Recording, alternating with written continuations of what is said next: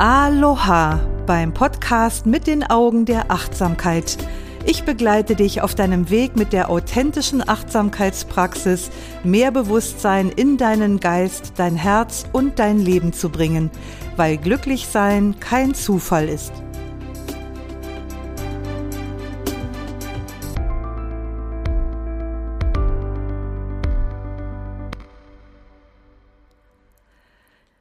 Ja, hier ist wieder Doris Kirch, die Frau mit der Leidenschaft für Achtsamkeit.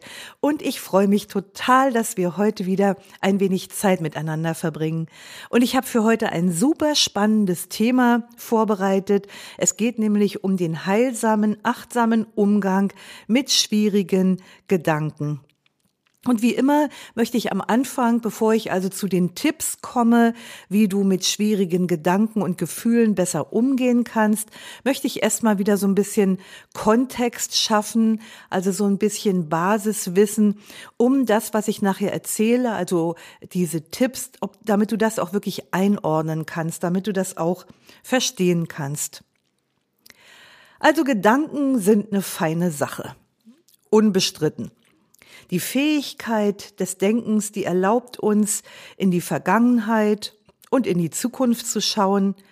Sie erlaubt uns, aus unseren Erfahrungen zu lernen und auch Zukünftiges zu planen und zu gestalten. Und dann gibt's dann noch den Begriff der Kognition, den werde ich jetzt in diesem Podcast auch öfter verwenden. Und als Kognition bezeichnet man in der Fachsprache nicht nur die Gedanken, sondern alle psychischen Vorgänge, die mit Wahrnehmung, Erkenntnis und mit Wissen zu tun haben.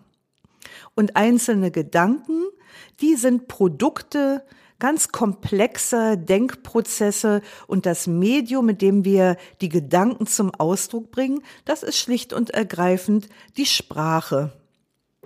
Ja, denken zu können, wie gesagt, ist eine tolle Sache. Denken zu können ermöglicht uns erfüllt zu leben, glücklich zu leben, wenn ja, wenn die Gedanken eine hilfreiche und für uns förderliche Richtung einnehmen. Aber leider ist das nicht immer der Fall. Denn Gedanken können echte Störenfriede sein. Und vielleicht hast du diese Erfahrung auch schon mal gemacht. Also zumindest, dass wenn mal so ein Gedanke wie eine Schallplatte immer nur auf einer Rille läuft. Gedanken können aber auch wirklich unheilsame Richtungen einschlagen, wenn sie so vollständig sich selbst überlassen sind. Und ich zitiere dann öfter gerne mal in, in Anlehnung an einen ähm, Satz, der sehr gut dazu passt. Ich habe gerade vergessen, von wem er war. Das Denken ist ein vortrefflicher Diener, aber ein grausamer Herr. Das Denken ist ein vortrefflicher Diener, aber ein grausamer Herr. Das gilt, glaube ich, für so manche Dinge, aber Tatsache kann man es aufs Denken auch anwenden. Und das hängt zum einen mit der speziellen Funktionsweise des menschlichen Gehirns zusammen, vor allem aber mit frühen Kindheitserfahrungen. Also zum Beispiel kann ein ungünstiger Erziehungsstil oder sogar ein Trauma zu sogenannten dysfunktionalen kognitiven Schemata und Grundannahmen führen, wie es in der psychologischen Fachsprache so schön heißt. Muss man sich echt mal auf der Zunge zergehen lassen dass das zu dysfunktionalen kognitiven Schemata und Grundannahmen führen kann. Ja, jetzt weißt du das auch. Worum handelt es sich dabei? Es handelt sich dabei um negative Gedankenmuster, die ganz häufig ans Selbstwertgefühl gekoppelt sind, was der ganzen Sache eben so eine gewisse Brisanz geben kann. Unter ungünstigen Bedingungen kann also eine Neigung zu negativen Gedanken entstehen und diese negativen Gedanken können wiederum wirklich zerstörerische Emotionen mit im Gepäck haben. Und diese unheilsame Eigendynamik ist den Betroffenen oft überhaupt nicht bewusst. Sie merken das vielleicht eher an den Auswirkungen, also zum Beispiel an belastendem Grübeln oder an chronischem Stress oder an Angst oder auch an der Neigung zu Depression. Ja, wann werden Gedanken denn eigentlich quälend? Wodurch werden sie vom vortrefflichen Diener zu einem grausamen Herrn? Also als problematisch erweisen sich Gedanken immer dann, wenn innere Dialoge zu wörtlich genommen werden und wenn es dadurch zu einer sogenannten Überidentifizierung mit Sprache kommt. Also von Überidentifizierung spricht man in der Psychologie, wenn Gedanken nicht mehr als Gedanken erkannt werden. Also wenn ein Gedanke nicht mehr erkannt wird, dass es nur ein Gedanke ist, also nicht mehr und nicht weniger. Und wenn Sätze oder Worte eine starke emotionale Ladung mit sich bringen, dann kann nämlich die notwendige Distanz zu den Gedankeninhalten verloren gehen. Also anstatt die Person zu sein, die feststellt, da tobt ein Gewitter, haben wir dann das Gefühl, selbst das Gewitter zu sein. Vollständige Identifikation. Und in solch einem Zustand sind wir nicht mehr in der Lage, Gedanken als Objekte des Geistes zu erkennen, wie das in der buddhistischen Lehre heißt. Da sind, gelten Gedanken als Objekte des Geistes. Die tauchen am Horizont des Bewusstseins auf und sie verschwinden auch wieder. Aber wenn man das nicht mehr sehen kann, dass Gedanken nur in Anführungsstrichelchen Objekte des Geistes sind, dann neigen wir dazu, sie zu glauben. Also flüchtige Gedankengebilde werden dann plötzlich zur eigenen, ich sag mal in Klammern, scheinbar unumstößlichen Realität. Ich glaube das, was ich denke. Ich bin vollkommen mit den Inhalten meiner Gedanken identifiziert. Ungeprüft wohlgemerkt. Das geschieht bis zu einem gewissen Grad jedem Menschen mal, dann und wann. Aber wenn dieser Zustand der Überidentifizierung anhält, dann wirken sich die Gedanken auch auf die Emotionen und damit auch auf die Stimmung aus. Und sie beeinflussen dadurch letztendlich das eigene Verhalten. Und das ist dann ein Verhalten, das letzten Endes aus Angst und Stress gespeist wird. Und die Folge von dieser Identifizierung ist eine Verengung der Aufmerksamkeit. Das kannst du dir vorstellen wie bei so einem Objektiv, wo du einmal so den Zoom hast und zum anderen den Weitwinkel. Hier verengt sich die Aufmerksamkeit. Und in diesem Zustand wird so viel geistige Energie gebunden, dass es nicht mehr möglich ist, die guten und unterstützenden und hilfreichen Ressourcen wahrzunehmen, die gleichzeitig auch vorhanden sind. Weil auch wenn eine Situation irgendwie schlimm oder schwierig ist, dann sind parallel dazu immer auch gute, nährende, hilfreiche Ressourcen vorhanden. Aber wie gesagt, wenn der Fokus dermaßen eingeengt ist, dann können wir das einfach nicht mehr sehen. Und dann stecken wir richtig fest.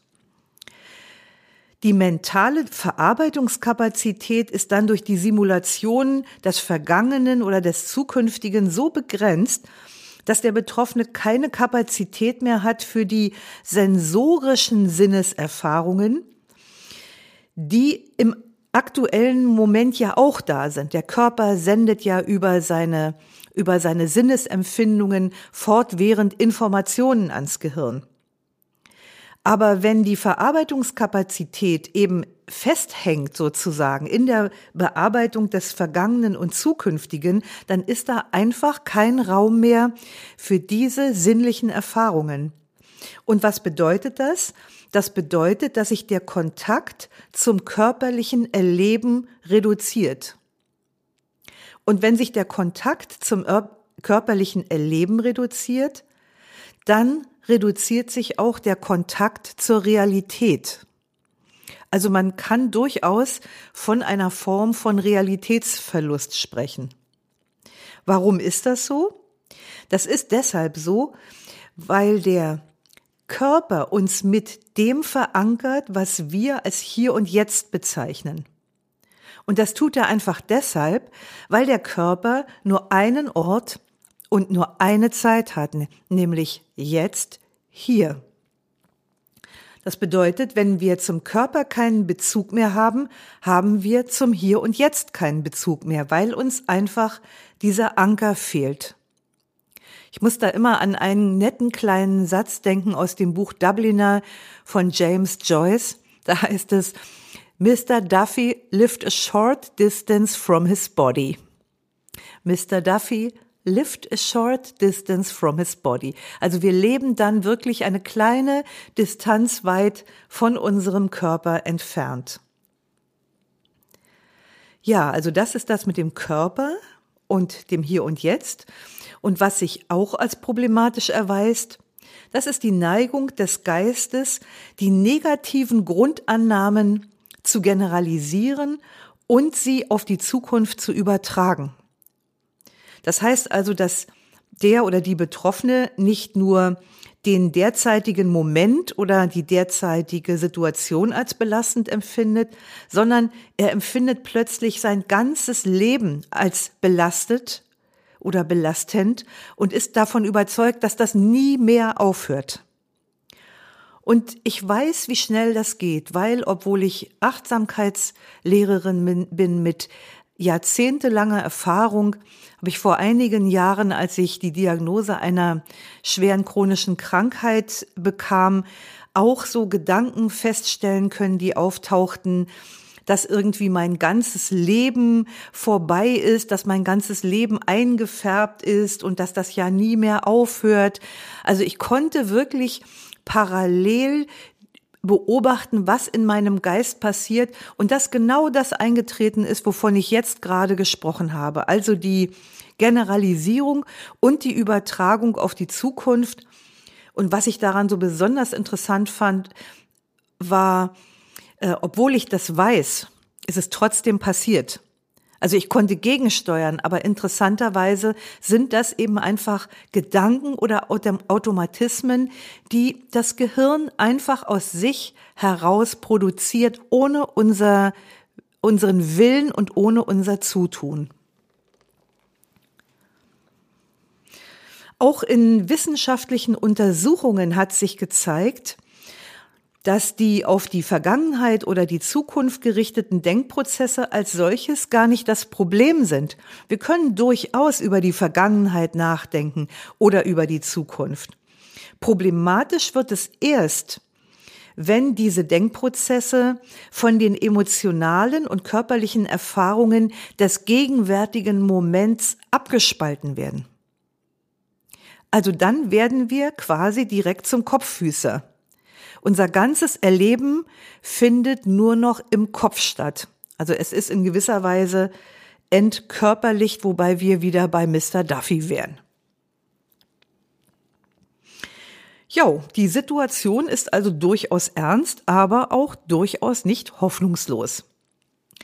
Grundsätzlich gilt in der buddhistischen Psychologie das scheinbare Paradoxon, dass man sich nur von etwas lösen kann, indem man sich ihm freundlich und bewusst zuwendet.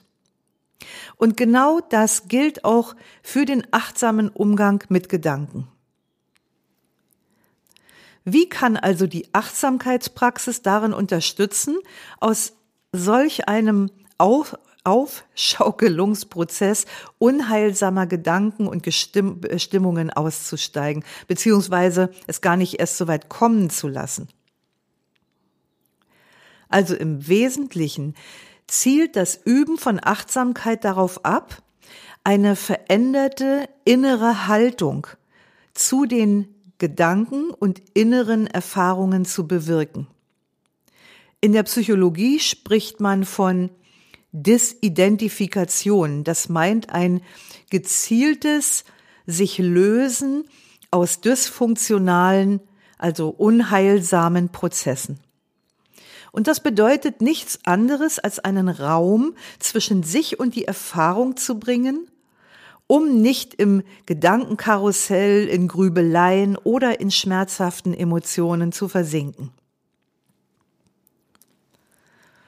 Und die Vorgehensweise der Achtsamkeitspraxis, die umfasst vier wesentliche Aspekte, die sich aus die formale, aus, äh, auf die formale Achtsamkeitsmeditation und auch auf das informelle Achtsamkeitstraining im Alltag beziehen und sie greifen alle vier ineinander und sie bedingen einander.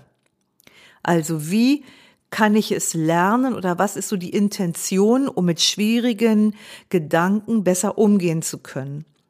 Da ist zunächst mal die Schulung der Aufmerksamkeit. Also da geht es darum, die Konzentrationsfähigkeit auf das Hier und Jetzt zu verbessern. Also das Training der Achtsamkeit zielt darauf ab, die Konzentrationsfähigkeit zu verbessern. Weil wenn keine Konzentrationsfähigkeit da ist, dann habe ich auch nicht die geistige Kapazität, mich dem Objekt meiner Untersuchung, also zum Beispiel dem jeweiligen Gedanken, direkt und bewusst zuzuwenden. Also ich brauche schon eine gewisse Fähigkeit, das, was im Geist passiert, zu steuern und ein zentrales Element dabei ist die Konzentrationsfähigkeit. Also der erste Punkt, Schulung der Aufmerksamkeit. Der zweite Punkt ist Veränderung des mentalen Modus.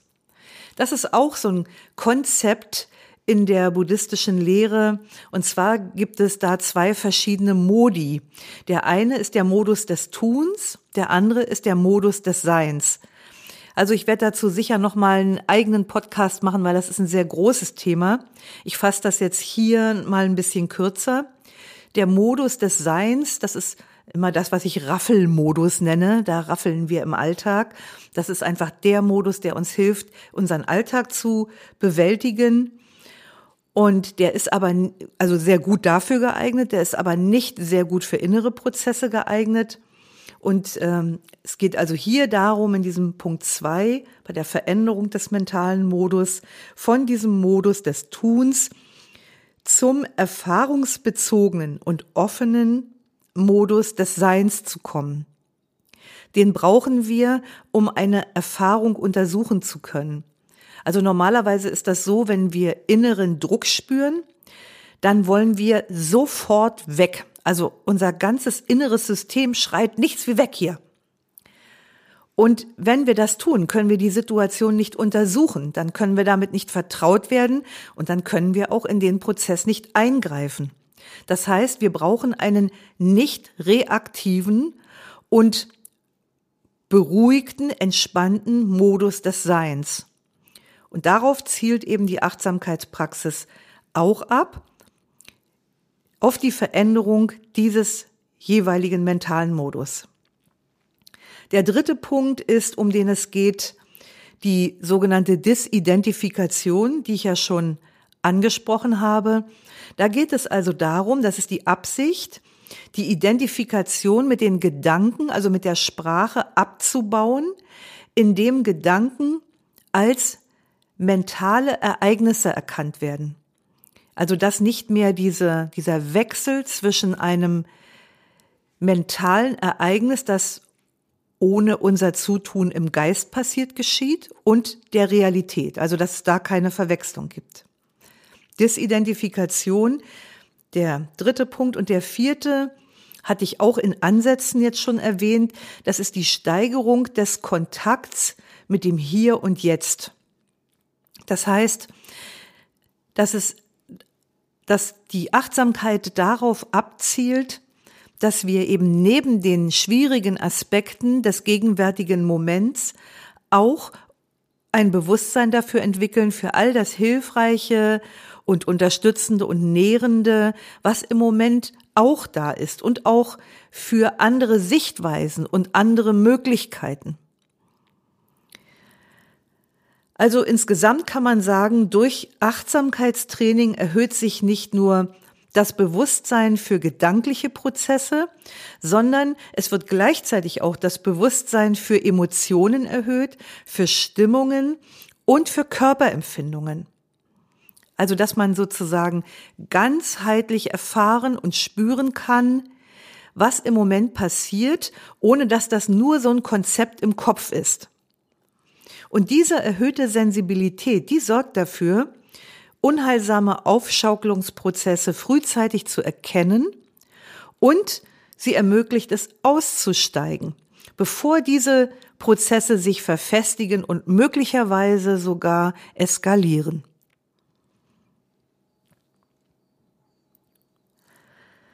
Ja, an der Stelle nochmal so eine kleine Exkursion. Ich äh, höre öfter und ich lese das auch in der Fachliteratur, dass also um diese Prozesse sozusagen, um diese Disidentifikation zu bewirken, bekommen Teilnehmer von Achtsamkeits- oder MBSR-Kursen von ihren Kursleitern oder Achtsamkeitstrainern im Zusammenhang mit dem achtsamen Umgang mit Gedanken häufig den Satz zu hören, du bist nicht deine Gedanken. Du bist nicht deine Gedanken. Und ich höre von den Kursteilnehmern dann häufig die darauf bezogene Frage, ich weiß überhaupt nicht, was das bedeutet. Was, was heißt das? Du bist nicht deine Gedanken. Ich hab doch Gedanken, also gehören die doch zu mir. Dazu nur so viel. Diese Aussage, du bist nicht deine Gedanken, die ist an sich richtig. Die Gedanken entstehen in unserem Gehirn durch unser, äh, durch, dadurch, dass wir gar nichts machen müssen, ohne unser bewusstes Zutun, wollte ich sagen. Das heißt, in gewisser Weise, weil wir sie ja denken, sind sie da.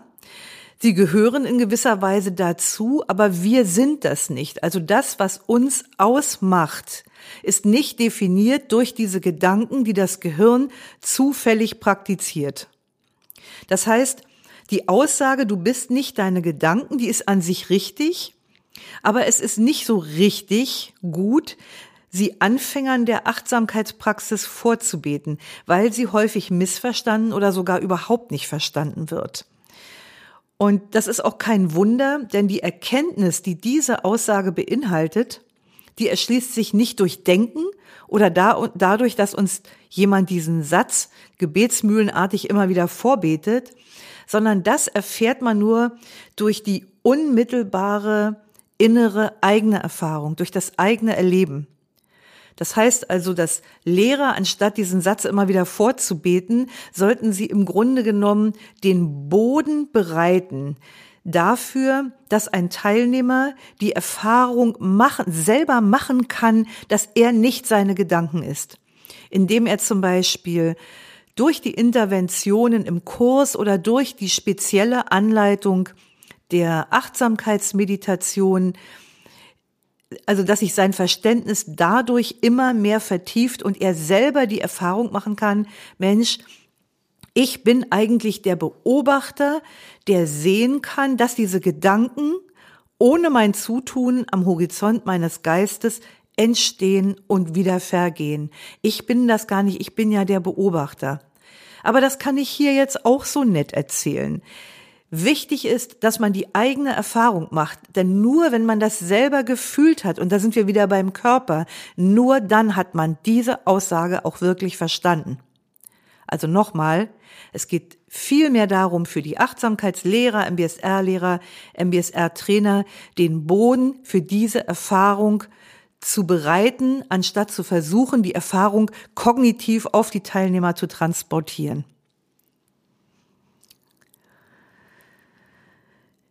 Ja, wichtig ist vielleicht auch noch in dem Zusammenhang zu erwähnen, dass es hier nicht um das Verdrängen von Gedanken geht in Gedankenkreisen, Grübeleien oder in einer depressiven Stimmung festzustecken, fühlt sich ganz klar nicht gut an. Und deshalb ist die Versuchung auch total groß, das Problem durch noch mehr Denken zu lösen. Oder ist auch sehr reizvoll der Versuch, Gedanken und Emotionen durch wiederum gedankenbasierte Prozesse zu unterdrücken. Aber funktioniert nicht, wie die Erfahrung zeigt. Und das Vorgehen ist gleichzeitig der Freifahrtschein direkt in die Depression. So fangen Depressionen an. Also gedankliche Prozesse zu versuchen, mit noch mehr Denken zu steuern oder in irgendeiner Form günstig zu beeinflussen.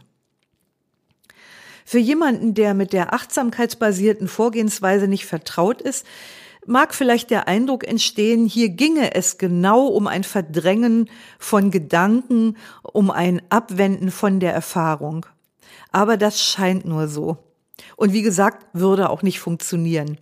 Denn dafür sind emotional bedeutungsvolle Inhalte bekannt, die ziehen immer wieder die Aufmerksamkeit auf sich, bis sie sie schlussendlich bekommen. Also das taucht sozusagen immer wieder auf oder was ich gerne sage, was wir irgendwie ähm, hinterm Haus im Garten verbuddeln, das wühlt sich unterm Haus durch und erscheint eines Tages wieder im Vorgarten. Und genauso ist das mit schwierigen Gedanken und Gefühlen auch. In der Achtsamkeitsmeditation werden die Praktizierenden eingeladen, den Strom der inneren Erfahrung an sich vorüberziehen zu lassen, während der Fokus schwerpunktmäßig beim Atem im Körper gehalten wird. Und erweist sich dann eine der inneren Erfahrungen, also zum Beispiel ein emotionsgeladener Gedanke als besonders hartnäckig, dann wird der Fokus der Aufmerksamkeit dorthin gelenkt um die Erfahrung mit all ihren Anteilen, also sowohl kognitiven als auch emotionalen als auch körperlichen Aspekten zu erforschen. Also, welche Emotionen sind vorhanden, wenn dieser Gedanke auftaucht? Wo merke ich das im Körper? Was passiert im Körper, wenn ich diesen Gedanken denke? Welche Handlungsimpulse entstehen möglicherweise oder welche weiteren Gedanken zieht dieser eine Gedanke nach sich. Also das Ding wird dann direkt in den Fokus der Aufmerksamkeit gerückt und dort mit all seinen Aspekten erforscht. Und sobald das Geschehen sich dann beruhigt hat, bringen wir die Aufmerksamkeit wieder zum Atem in den Körper zurück. So einfach ist das. Haha. Ja, also um diese Erfahrung erkunden zu können, das habe ich vorhin ja schon erwähnt, lernt der Achtsamkeit praktizierende von diesem kognitiven analytischen Modus des äh, äh, Modus des Tuns in den offenen und nicht reaktiven akzeptierenden Modus des Seins zu wechseln. Und durch diesen Shift im Bewusstsein versetzt sich der Betroffene quasi in eine Art Beobachtermodus. Und in diesem Modus ist er dann nicht mehr mit den gedanklichen Inhalten und den sie begleitenden Emotionen identifiziert. Ich gebe in unseren Achtsamkeitstrainer-Ausbildungen gerne ein Bild dafür, dass ich sage, stell dir vor, du sitzt als Besucher im Theater mehr oder weniger weit vorne oder hinten spielt keine Rolle. Und du beobachtest das Bühnenstück, das dort gegeben wird. Und das Bühnenstück, das ist ungefähr so das, was in deinem Kopf passiert. Da sind also verschiedene Charaktere, die gestikulieren, die reden, die ganz schön viel machen und irgendwie rumeskalieren. Und wenn du dich plötzlich selber mitten auf der Bühne wiederfindest, dann hast du die Beobachterposition verloren. Und darum geht es dann in der Achtsamkeit, das zu bemerken und wieder zurückzukommen auf deinen Sessel in deine Beobachterposition. Und diese Beobachterposition, die schafft eine heilsame Instanz eines inneren Raumes, es ermöglicht, die Gedanken und Gefühle auf der körperlichen Ebene zu erkunden, ohne hineingezogen zu werden, ohne absorbiert zu werden. Also du siehst, das ist echte Hinwendung, echtes Arbeiten mit dem Prozess, eingehen auf den Prozess, auf das, was im Moment Teil deiner Erfahrung ist von Verdrängung also nicht die Spur. Ganz im Gegenteil, dieser geistige Sein-Modus, der gilt als gegenwarts- und erfahrungsbezogen. Also er richtet sich auf die Gegenwart und auf die Erfahrung. Er richtet sich damit direkt auf das Erleben im gegenwärtigen Moment. Kurz gesagt, fördert die Praxis der Achtsamkeit die freundliche Hinwendung zur schwierigen Erfahrung und somit zu quälenden Gedanken. Ja, ohne diesen Tun-Modus könnten wir unseren Alltag nicht bewältigen. Deshalb dominiert dieser Zustand auch unser Tagesbewusstsein. Dafür, wie gesagt, ist er klasse. Aber zur Bewältigung innerer Probleme ist er überhaupt nicht gut geeignet. Und genau aus diesem Grund zielt die Achtsamkeitspraxis darauf ab, zum einen den Seinsmodus zu stärken, zum anderen sich des jeweiligen Modus überhaupt gewahr zu sein. Bin ich jetzt gerade im Tun-Modus oder bin ich im Sein-Modus? Und zum dritten, bewusst zwischen beiden Modi wechseln zu können, wenn ich das für angemessen halte. Also zu sehen, wo bin ich, was passiert hier gerade, wo will ich hin, wenn man so will. Und das führt uns dann direkt zu diesen fünf Tipps, die ich dir versprochen habe. Die fünf, fünf, Tipps für einen heilsamen Umgang mit schwierigen Gedanken. Denn das bezieht sich jetzt auf das, was ich vorher erzählt und erklärt habe. Du musst das jetzt nicht der Reihe nach abarbeiten, sondern ich habe es einfach nur ähm, nummeriert, damit du nicht denkst, wir landen hier irgendwann bei 50 oder so und das nimmt gar kein Ende. So weißt du dann also, wo wir uns in diesem Prozess befinden. So, erster Tipp. Werde zum Beobachter. Über den haben wir ja schon gesprochen. Also das bedeutet, beobachte, wie die Gedanken kommen und gehen, ohne ihnen zu folgen weiß jetzt auch nicht jeder, was das heißt. Also einen Gedanken loszulassen, das bedeutet zunächst mal zu bemerken, dass er da ist und den Fokus der Aufmerksamkeit dann wieder zum atmenden Körper zurückzubringen. Außer wenn dieser Gedanke zum Beispiel ganz besonders hartnäckig oder besonders intensiv ist, dann richtest du die Aufmerksamkeit für einen Moment der Erforschung weg vom Atem und wendest dich der Erforschung des Gedankens zu, bis dieser Prozess zu seinem Ende, zu einer gewissen Ruhe kommt und dann bringst du die Aufmerksamkeit wieder auf den Körper zurück. Von da geht immer alles aus. Und du kannst das zum Beispiel, diese ähm, Beobachterposition, die kannst du sowohl in der Achtsamkeitsmeditation praktizieren, aber auch zwischendurch immer wieder im Alltag, also mit Gedanken oder Gefühlen, die keine oder nur eine geringe Brisanz haben.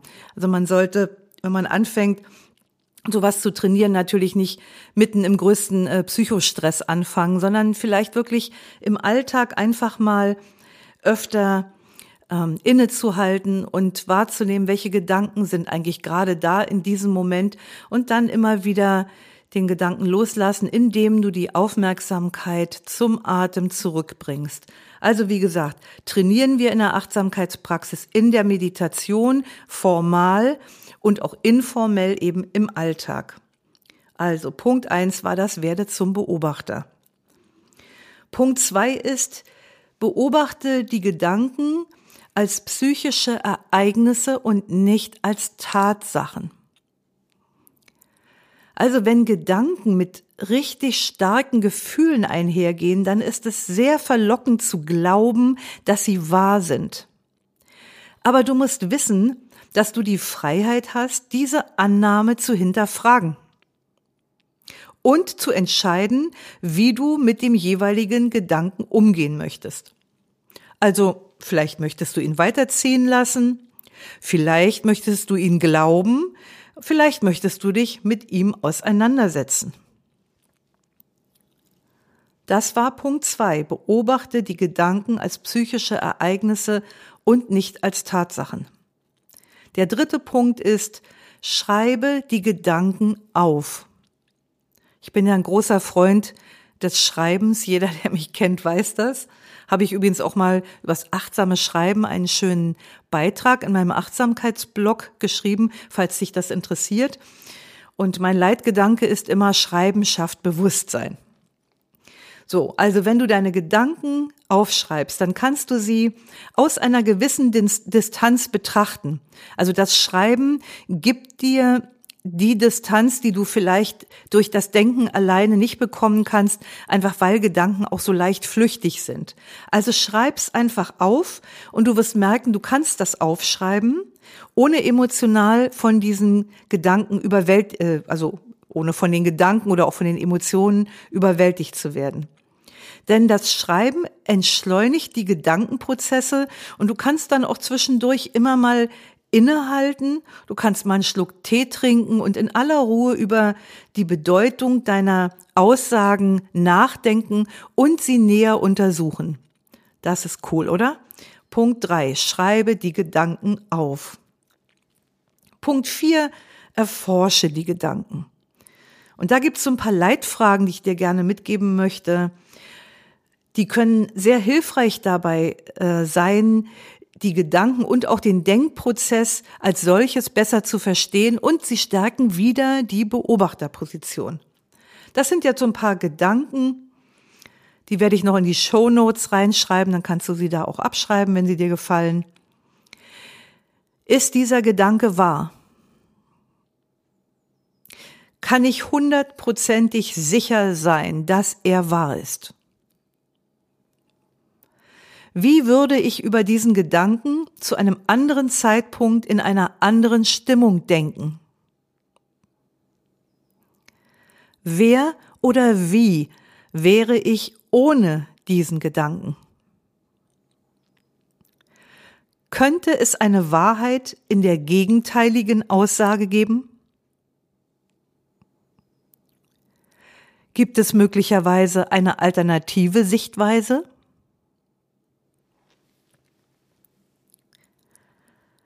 Wahrscheinlich gibt es noch sehr, sehr, sehr viel mehr Fragen, aber diese Fragen bewähren sich in der Praxis schon mal als richtig gut, um seinen Gedanken auf die Schliche zu kommen. Also im Großen und Ganzen hilft mir, wenn ich so, wenn ich in solchen Dingen feststecke, dieser eine Gedanke, ist das wahr? Das ist für mich so ein Leitgedanke, der alles im Moment ändert. Oder im Englischen sagt man so, so schön, don't believe everything you think. Also glaub nicht alles, was du denkst. Das war Punkt 4. Erforsche die Gedanken. Kommen wir zu Punkt 5. Denke ohne zu denken. Ha. Das ist ein Tipp, der ist eher was für Spezialisten, denn dafür brauchst du eine gewisse Erfahrung mit Achtsamkeitsmeditation. Dieser Tipp erfordert nämlich die Fähigkeit, einen klaren Fokus zu behalten und ihn willentlich zu weiten oder zu engen. Also man muss schon so eine gewisse Fertigkeit im Umgang mit dem Bewusstsein haben. Also nimm einen besonders hartnäckigen Gedanken mit in die Meditation, allerdings, und jetzt kommt's, ohne darüber nachzudenken. Es geht viel mehr um ein absichtsvolles Zulassen. Das heißt, du gibst dem Gedanken einen weiten inneren Raum und du lässt zu, dass er sich dort ganz sanft hin und her bewegen kann. Also, dass sich dieser Gedanke in dir bewegen kann. Und gib ihm alle Weite und alle Leichtigkeit. Und du tust nichts, außer dem Gedanken diesen Raum zu geben, der Fokus ruht im atmenden Körper und eher im Hintergrund ist ganz leicht der Gedanke präsent. Und das ist so was, wo ich, wozu ich gerne sage, manchmal kriege ich Antworten auf nie gestellte Fragen. Das muss nicht gleich in, in der ersten Meditationssitzung sein.